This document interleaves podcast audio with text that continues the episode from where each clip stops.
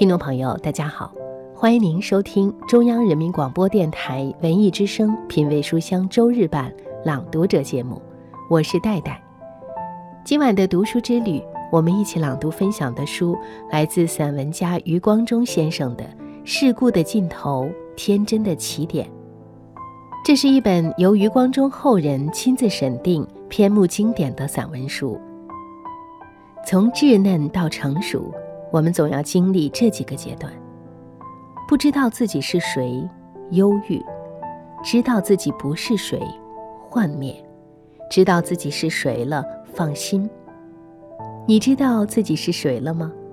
今晚的品味书香，就让我们和余光中一起，与伟大的灵魂对话，做回世间独一无二的自己，成为你想成为的人。我将邀请到配音演员杨默。和我一起朗读分享这本《世故的尽头，天真的起点》。这本书精选了余光中先生五十年散文精华，包括名篇《听听那冷雨》《逍遥游》《假如我有九条命》《我的四个假想敌》《记忆像铁轨一样长》等，让智慧的诗人带领我们与伟大的灵魂对话，唤醒我们日渐模糊的自我。接下来，就让我们请出今晚的朗读嘉宾。配音演员杨默，大家好，我是今晚的朗读者杨默。接下来我将为大家带来《事故的尽头，天真的起点》的“假如我有九条命”。假如我有九条命就好了，一条命就可以专门应付现实的生活。苦命的丹麦王子说过：“既有肉身，就注定要承受与生俱来的千般惊扰。”现代人最烦的一件事，莫过于办手续。办手续最烦的一面，莫过于填表格。表格愈大愈好填，但要整理和收存，却愈小愈方便。表格是机关发的，当然力求其小。于是申请人得在四根牙签就塞满了的细长格子里，填下自己的地址。许多人的地址都是节外生枝，街外有巷，巷中有弄，门牌还有几号之几，不知怎么填得进去。这时填表人。真希望自己是神，能把须弥纳入芥子，或者只要在格中填上两个字“天堂”。一张表填完，又来一张，上面还有密密麻麻的各条说明，必须皱眉细阅。至于照片、印章以及各种证件的号码，更是缺一不可。于是，半条命已去了，剩下的半条，勉强可以用来回信和开会。假如你找得到相关的来信，受得了邻座的烟熏。一条命，有心留在台北的老宅，陪伴父亲和岳母。父亲年逾九十。右眼失明，左眼不清。他原是最外倾好动的人，喜欢与乡亲气阔谈宴。现在，却坐困在半昧不明的寂寞世界里，出不得门，只能追忆明隔了二十七年的亡妻，怀念分散在外地的子媳和孙女。岳母。也已过了八十，五年前腿断至今，步履不再稳便，却能勉力以蹒跚之身照顾旁边的朦胧之人。她原是我的姨母，家母亡故以来，她便迁来同住，主持失去了主妇之家的所务，对我的殷殷照拂，情如半母。使我常常感念天无绝人之路，我失去了母亲，神却在补我一个。一条命用来做丈夫和爸爸。世界上大概很少全职的丈夫，男人忙于外务，做这件事不过是兼差；女人做妻子，往往却是专职。女人填表可以自称主妇，却从未见过男人自称主夫。一个人有好太太，必定是天意。这样的神恩，应该细加体会，切勿视为当然。我觉得自己做丈夫，要比做爸爸称职一点。原因正是有个好太太。做母亲的。既然那么能干，又负责，做父亲的也就乐得垂拱而治了。所以我家实行的是总理制，我只是合照上那位俨然的元首。四个女儿天各一方，负责通信打电话的是母亲，做父亲的总在忙别的事情，只能在心底。默默怀念着他们。一条命用来读书。世界上的书太多了，古人的书尚未读通三卷两制，今人的书又汹涌而来，将人淹没。谁要是能把朋友题赠的大著通通读完，在斯文圈里就称得上是圣人了。有人读书是纵情任性的乱读，只读自己喜欢的书，也能成为名士。有人呢是苦心孤诣的精读，只读名门正派的书，立志成为通儒。我呢，论狂放不敢做名士，论修养不够做通儒，有点不上不下。要是我不写作，就可以规规矩矩的治学。或者不教书就可以痛痛快快的读书。假如有一条命专攻读书，当然就无所谓了。书要教得好，也要全力以赴，不能随便。老师考学生，毕竟范围有限，题目有形；学生考老师，往往无限又无形。上课之前要备课。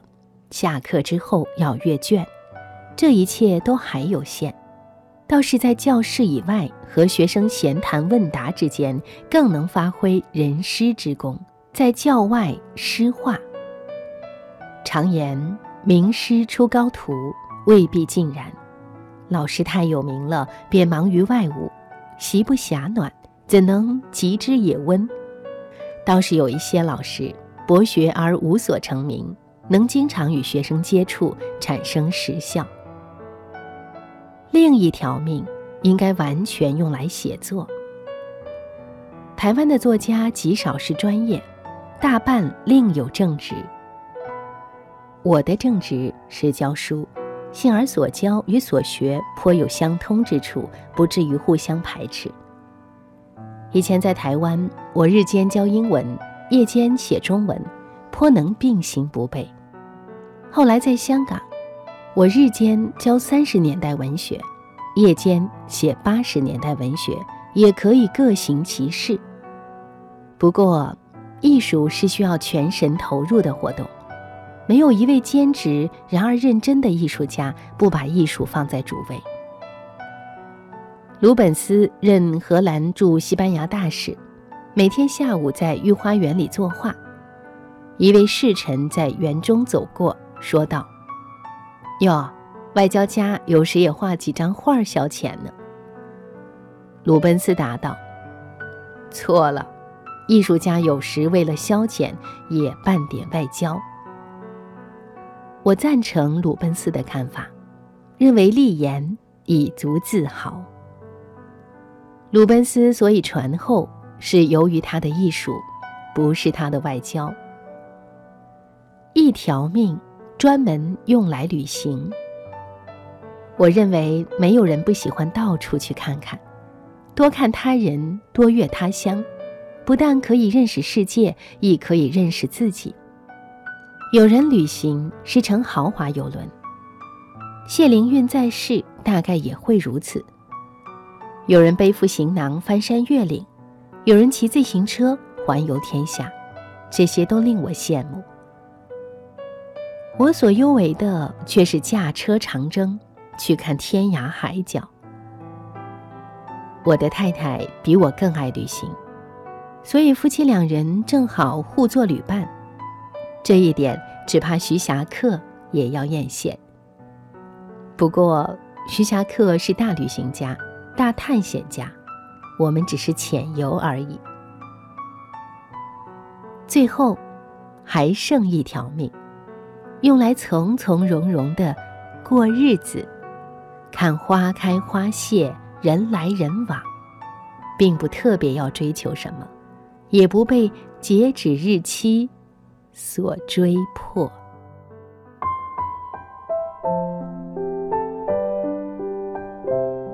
听众朋友，刚才您听到的是我和配音演员杨默为您朗读的余光中先生的散文《假如我有九条命》。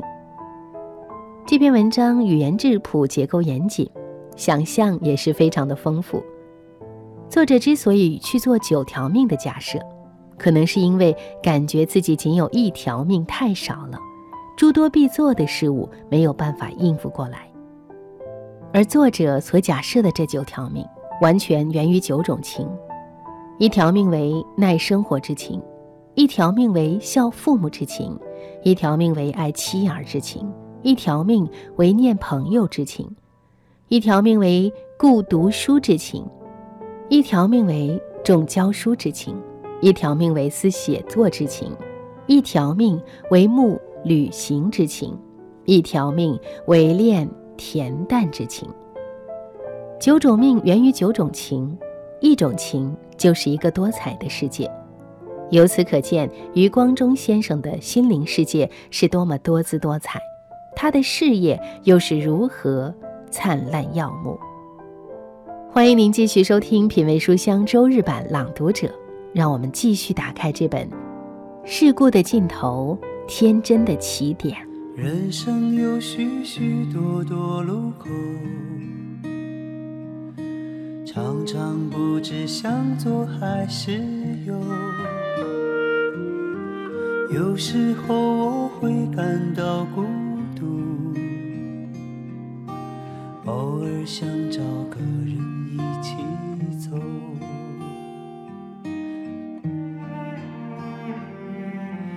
不能太强求。不能太自由，随波逐流。可是我追求真心的牵手，我愿人长久。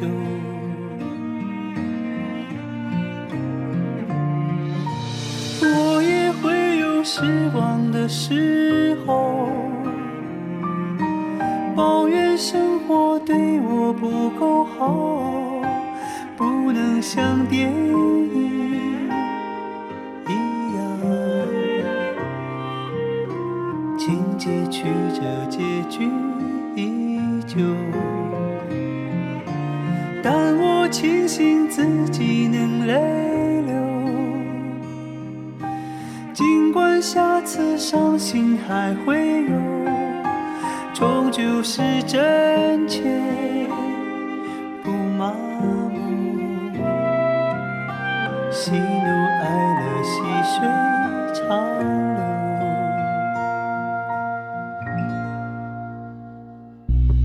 事故终有尽头，天真是我们重新出发的起点。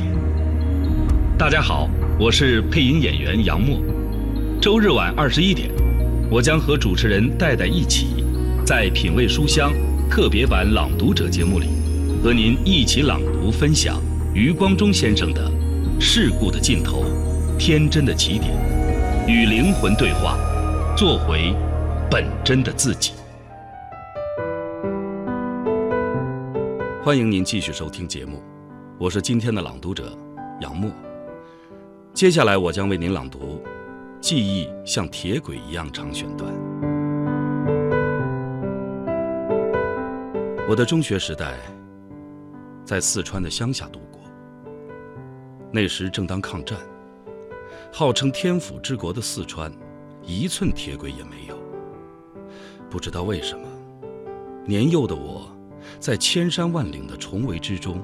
总爱对着外国地图，向往去远方游历，而且觉得最浪漫的旅行方式，便是坐火车。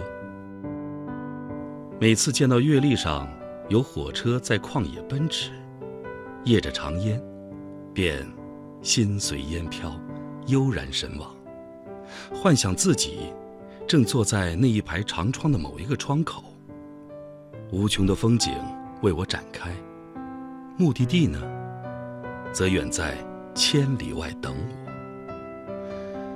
最好是永不到达，好让我永不下车。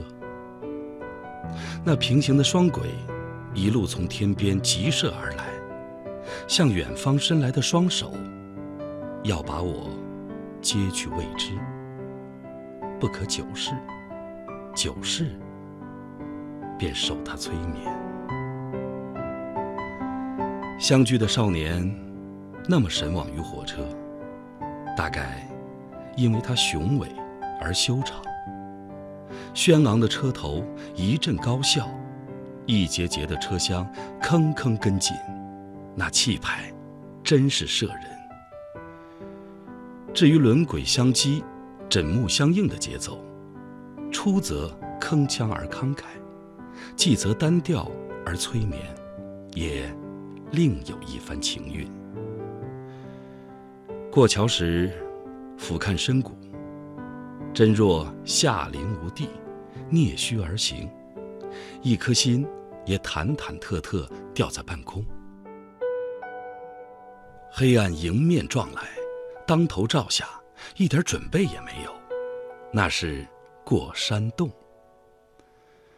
惊魂未定，两臂的回声轰动不绝。你已经愈陷愈深，冲进山岳的盲场里去了。光阴在山的那头迎你，先是一片幽媚的微息，迟疑不决。暮的天光豁然开朗，黑洞把你吐回给白昼。这一连串的经验，从惊到喜，中间还带着不安和神秘，历时虽短，而印象很深。坐火车最早的记忆是在十岁，正是抗战第二年，母亲带我从上海乘船到安南，然后乘火车北上昆明。滇越铁路与富良江平行，依着横断山脉蹲踞的余氏，江水滚滚向南，车轮坑坑向北。也不知越过多少桥，穿过多少山洞。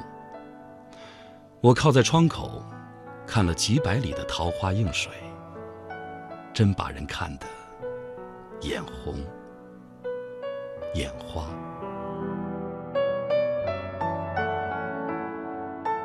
入川之后，刚抗的铁轨只能在山外远远喊我了，一直要等到胜利还都。进了金陵大学，才有京沪路上疾驶的快意。那是大一的暑假，随母亲回她的故乡武进。铁轨无尽，深入江南温柔的水乡。柳丝弄晴，轻轻地抚着麦浪。可是半年后，再坐京沪路的班车东去，却不在中途下车，而是直达上海。那是最哀伤的火车之旅了。红旗渡江的前夕，我们仓皇离京，还是母子同行。幸好，儿子已经长大，能够照顾行李。车厢挤得像满满一盒火柴，可是乘客的四肢却无法像火柴那么排得平整，而是交弓叠骨、摩肩错臂，互补着虚实。母亲还有座位，我呢，整个人只有一只脚半踩在茶几上，另一只则在半空，不是虚悬在空中，而是斜斜的。半架半压在各色人等的各色肢体之间，就这么维持着视力均衡。换腿当然不能，如厕更是妄想。到了上海，还要奋力夺窗而出，否则就会被新拥上车来的回程旅客夹在中间，斜回南京去了。余光中先生一生漂泊，从江南到四川，从大陆到台湾，求学于美国，任教于香港，最终落脚于台湾高雄的西子湾畔。多年来，中国传统文化与西方文化艺术的熏陶研习，让余先生在中西文学界享有盛誉。他诗文的主题多离不开离乡、乡愁、孤独、死亡。读他的作品，迎面而来的是一种入骨的苍凉与顽强。在二十一岁时，余光中在台湾写下《乡愁》，正如在采访中所说：“假如我十二三岁，我的底蕴还不够我写乡愁。正因为那时我已经二十一岁，古典名著、旧小说、地方戏这些我都读过。我对中国文化的了解虽然幼稚，但已经很深入。”印象很深，所以我不会也不容易抛弃这个东西。再加上我父母的乡音都一直蛮重的。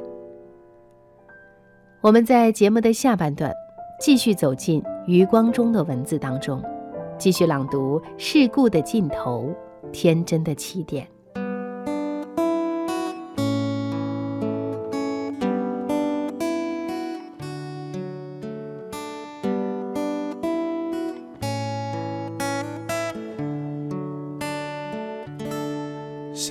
时候，乡愁是一张小小的邮票，我在这头，母亲在那头。长大后，乡愁是一张窄窄的船票，我在这头，新娘在那头。后来啊，乡愁是一方矮矮的坟墓，我在外头，母亲在里头。而现在，乡愁是一湾浅浅的海峡，我在这头，大陆在那头。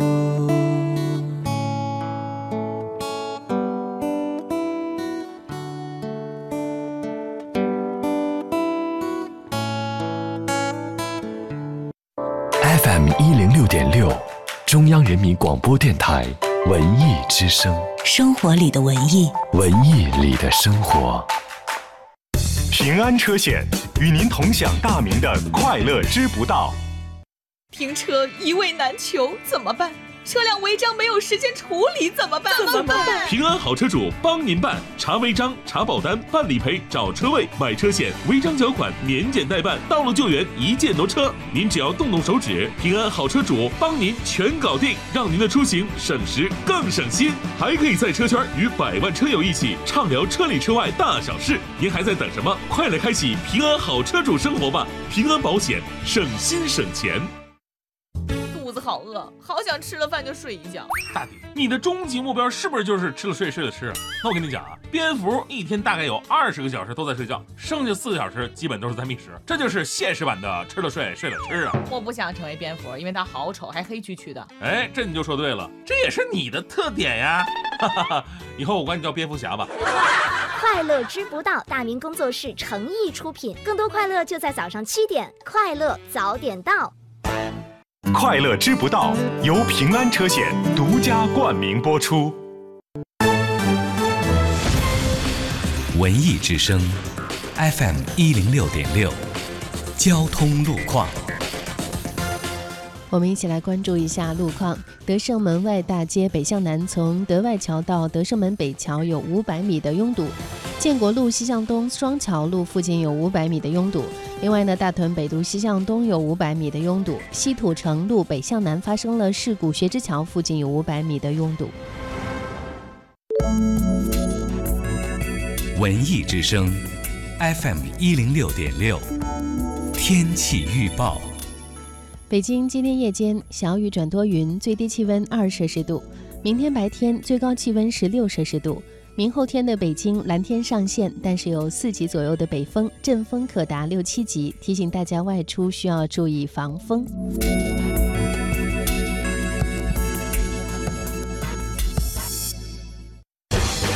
海洋的快乐生活。昨天呢，你们杨嫂在家跟我闹别扭。说我要出去 shopping。后来呢，你们杨嫂就开始在网上啊查那个免签的国家，查机票，然后一脸惋惜的跟我抱怨说：“为什么这些免签的国家都不是发达国家呢？那我有什么可买的呀？”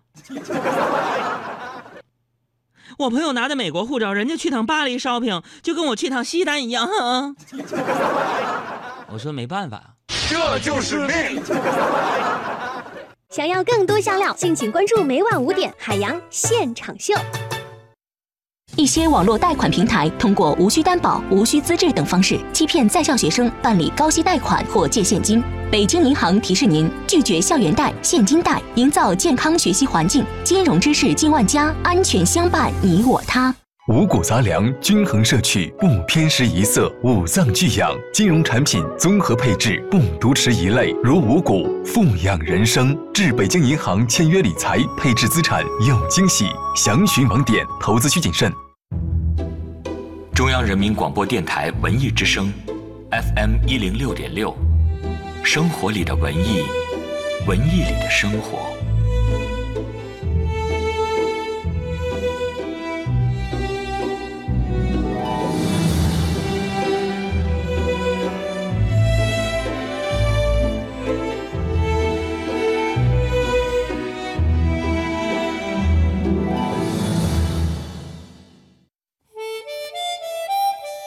张褶皱的票根，一个泛黄的信封，每一个字符都是你往事的回音。一卷墨香，一页书册，字里行间都是对你的召唤，对你的召唤，召唤你在故事中遇见最真实的自己。中央人民广播电台文艺之声，品味书香。周末特别呈现《朗读者》，用阅读面对生活中的热闹与冷清，用声音唤起你对书本最初的依恋。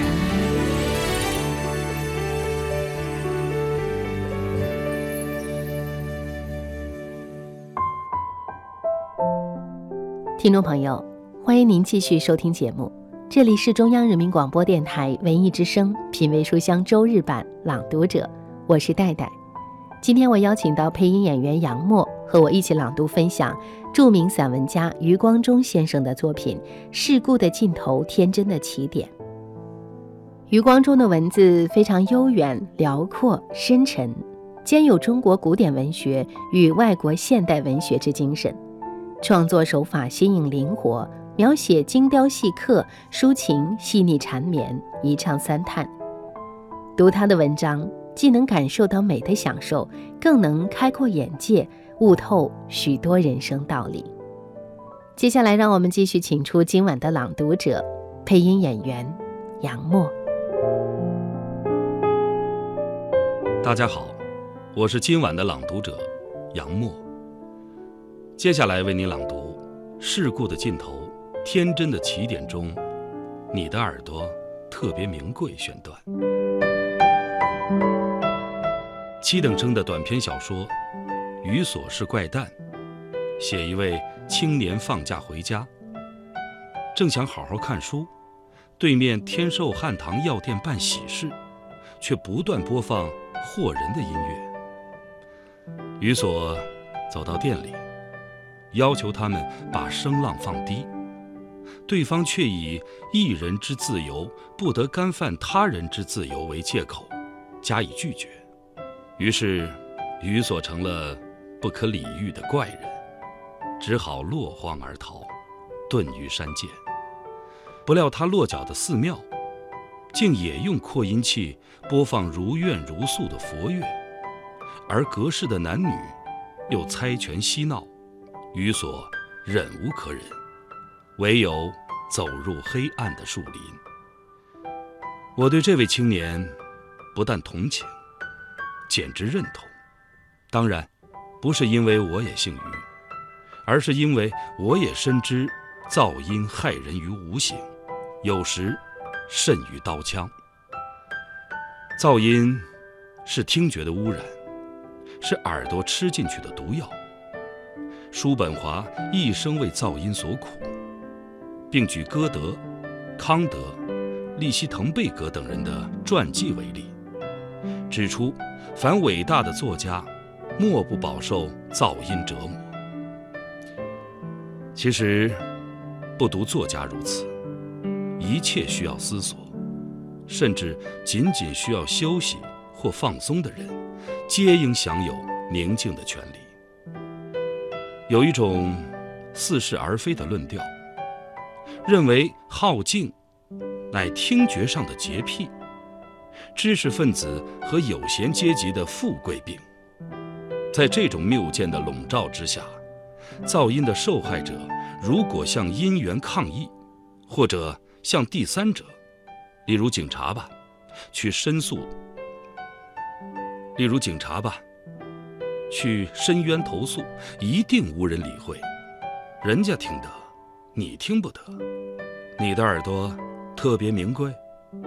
是常见的反应，所以制造噪音乃社会之常态，而干涉噪音却是个人之变态，反而破坏了邻里的和谐，像雨所一样，将不见融于街坊。诗人考伯说得好：“吵闹的人总是理直气壮。”其实。不是知识分子，难道就不怕吵吗？《水浒传》里的鲁智深，总是大英雄了吧？却也听不得垂杨树下群鸦的聒噪，在众泼皮的簇拥之下，一发狠，竟把垂杨连根拔起。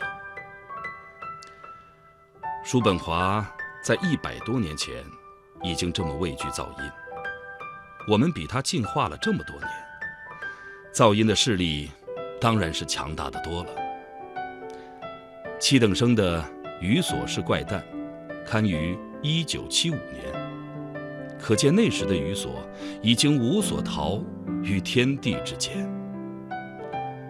十年以来，我们的听觉空间只有更加脏乱。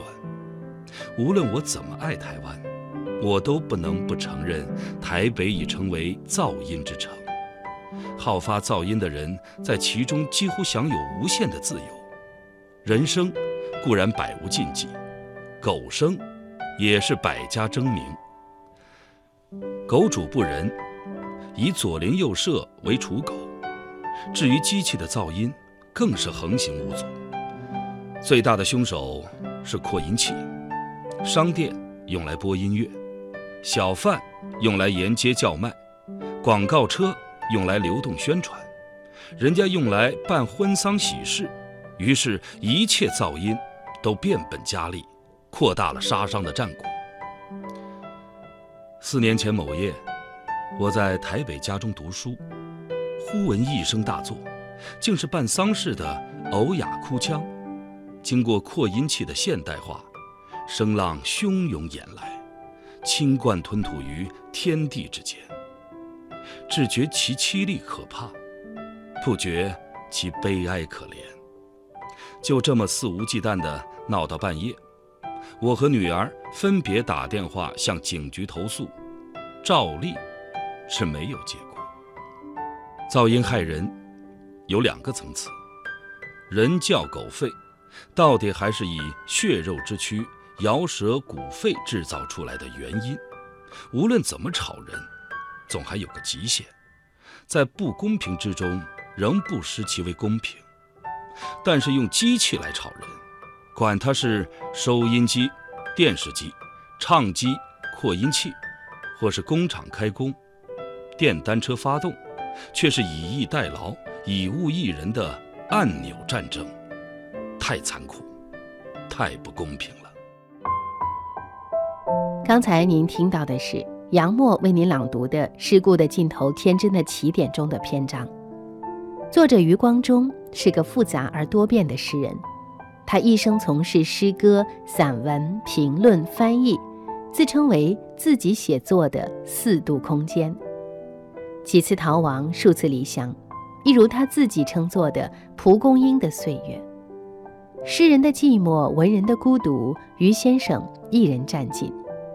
他孤独着自己的孤独，贯穿时空，延展开来。他一生思考着生命的始终，明知宿命般的结局，却依然要与永恒拔河。事故终有尽头，天真是我们重新出发的起点。大家好，我是配音演员杨默。周日晚二十一点，我将和主持人戴戴一起，在品味书香。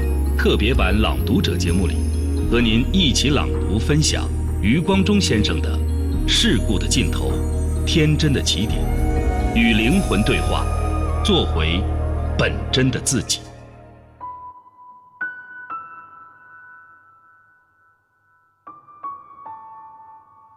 大家好，我是今晚的朗读嘉宾杨默。接下来，我将朗读余光中先生的。事故的尽头，天真的起点片段。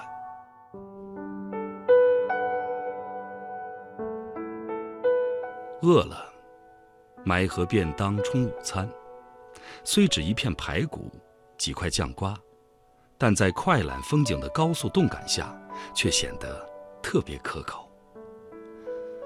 台中站到了，车头重重的喘一口气。净挂零食拼盘的小贩一拥而上，太阳饼、凤梨酥的诱惑总难以拒绝。照例，一盒盒买上车来，也不一定是为了有多美味，而是细嚼之余有一股甜津津的乡情，以及那许多年来，从年轻时起。在这条线上，进站、出站、过站、出旅、重游、挥别，重重叠叠的回忆。最生动的回忆，却不在这条线上，在阿里山和东海岸。拜阿里山神是在十二年前，朱红色的窄轨小火车，在洪荒的岑寂里。盘旋而上，忽进忽退，忽如如于悬崖，忽隐身于山洞，忽又引吭一呼，回声在峭壁间来回反弹。万绿丛中牵曳着一线媚红，连高古的山岩也板不起脸来了。拜东岸的海神，却近在三年以前。是和我存一同乘电气化火车从北回线南下，浩浩的太平洋啊，日月之所出，星斗之所生，毕竟不是海峡所能比。东望，是令人绝望的水蓝世界，起伏不休的弦波在远方，摇撼着多少个港口，多少只船，门不到边。探不到底，海神的心事，就连长矛千丈也难窥。一路上，怪壁碍天，奇岩阵地，被千古的风浪蚀刻成最丑，所以也最美的形貌。罗列在岸边，如百里露天的一廊，刀痕刚劲，一件件都凿着时间的签名，最能满足狂士的石癖。不仅岸边多石，海中也多岛。火车过时，一个个岛屿都不甘寂寞，跟他赛起跑来。毕竟都是海之球，小的不过跑两三分钟，大的像龟山岛，也只能追逐十几分钟，就认输放弃了。萨洛扬的小说里有一个寂寞的野孩子，每逢火车越野而过，总是兴奋地在后面追赶。四十年前。在四川的山国里，对着世界地图悠然出神的，也是那样寂寞的一个孩子。只是，在他的门前，连火车也不经过。后来，远去外国，越洋过海，坐的却常是飞机，而非火车。飞机虽可想成庄子的逍遥之游，列子的御风之旅。但是出没云间，游行虚避，变化不多，机窗也太狭小，久之，并不耐看。哪像火车的长途，催眠的节奏，多变的风景，从阔窗里看出去，又像在人间，又像驶出了室外。所以，在境外旅行，凡坑坑的双轨能到之处。我总是站在月台名副其实的长亭上面，等那阳刚之美的火车轰轰隆隆、骑士不断地踹进站来，来载我去远方。回顾余光中先生的大半生，正是因为他出生在那个颠沛流离的时代，有了这些漂泊。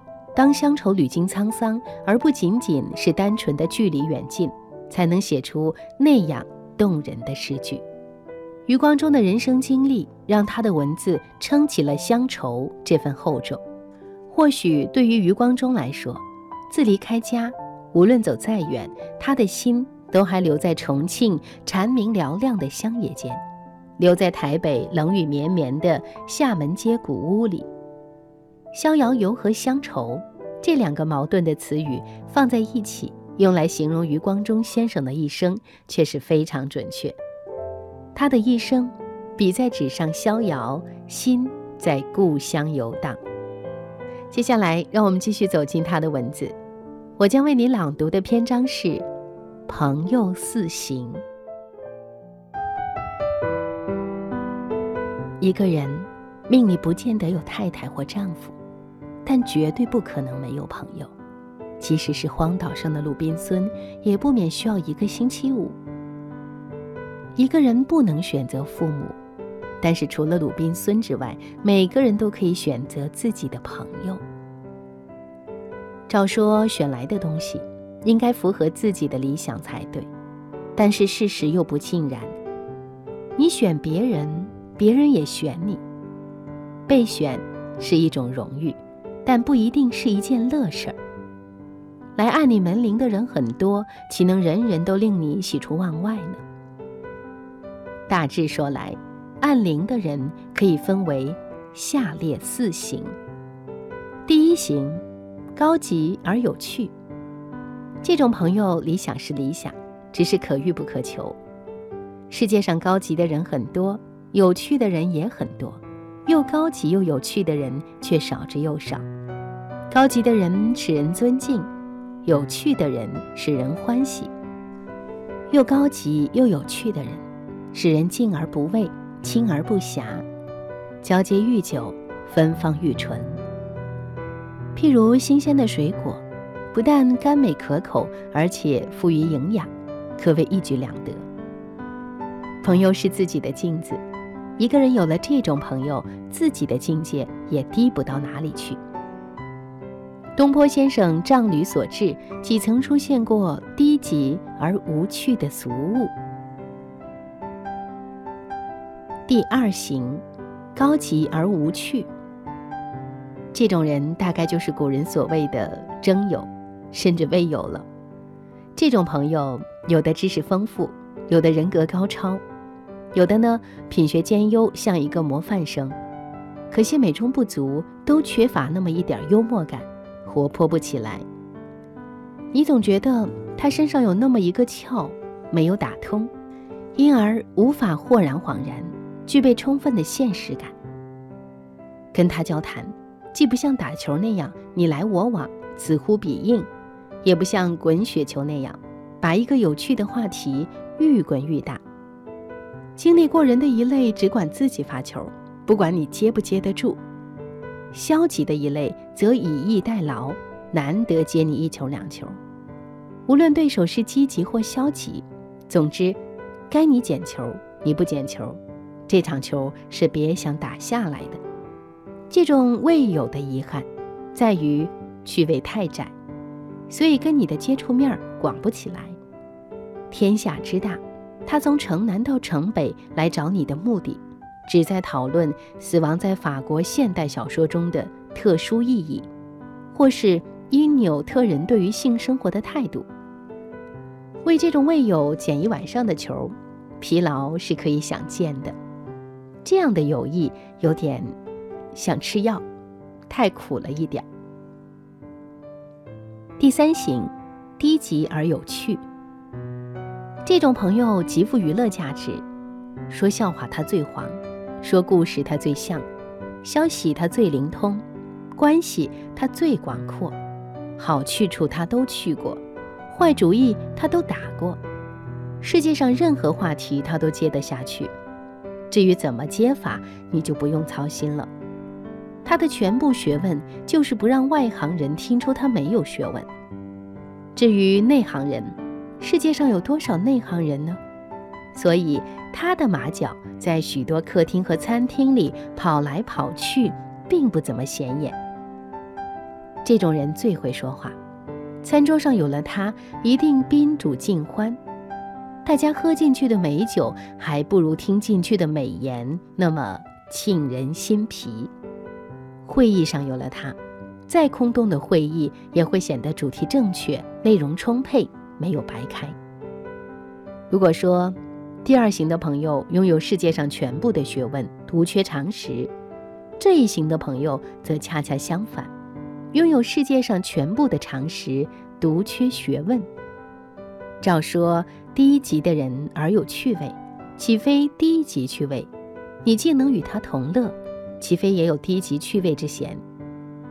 不过人性是广阔的，谁能保证自己毫无此种不良的成分呢？如果要你做鲁滨孙，你会选第三型还是第二型的朋友做星期五呢？第四型，低级而无趣。这种朋友跟第一型的朋友一样少，或然率相当低。这种人当然自有一套价值标准，非但不会承认自己低级而无趣，恐怕还自以为又高级又有趣呢。然则，愚不欲与之同乐矣。听众朋友，这里是品味书香周日版朗读者，我是戴戴。今晚我们一起朗读分享的书来自余光中先生的《世故的尽头，天真的起点》。作者余光中一生动荡，但也正是这些动荡的生活成了他写作的一部分。可是，在他看来，即便日常生活也是痛苦的，从而让诗人能不停地去写。后半生的痛苦来自日常生活的压力，二十四小时不间断，连做梦都不能逃过。但余光中也说，痛苦大到一定程度，一定是写不好作品的。因为缺乏了一个审美的能力，痛苦太大只会危险到生命，所以他不停地强调幽默对于生活和写作的重要性。他说：“我有的时候也会愤怒，但我觉得作用不大，不如幽默有效。就像李小龙虽然能打，但也要学会躲避。幽默是不正面冲突，转弯处理问题。”余光中是一位具有广泛影响力的文学大师。他以现代诗和散文享有盛誉。读他的文章，既能感受到美的享受，也能悟出许多人生的道理。不知道今晚我们一起朗读分享的这本书《世故的尽头，天真的起点》，又带给了你哪些感悟和共鸣呢？谢谢你的收听，也谢谢今晚的朗读嘉宾、配音演员杨默。节目之外，您可以找来这本书完整的阅读一遍。我是戴戴，接下来欢迎您继续锁定文艺之声，收听以下的精彩内容。下周同一时间，我们再会。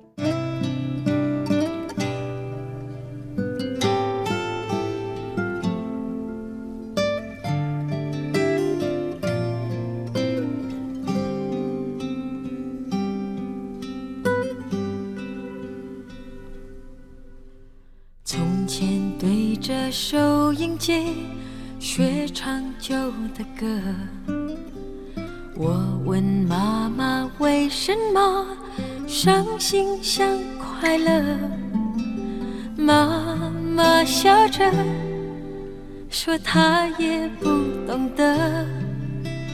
我想出去走一走，哦，妈妈点点头。天冷你就回来，别在风中徘徊。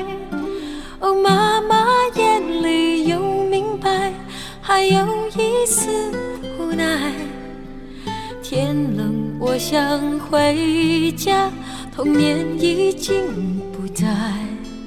昨天的雨点洒下来，那滋味叫做爱。别在风中徘徊。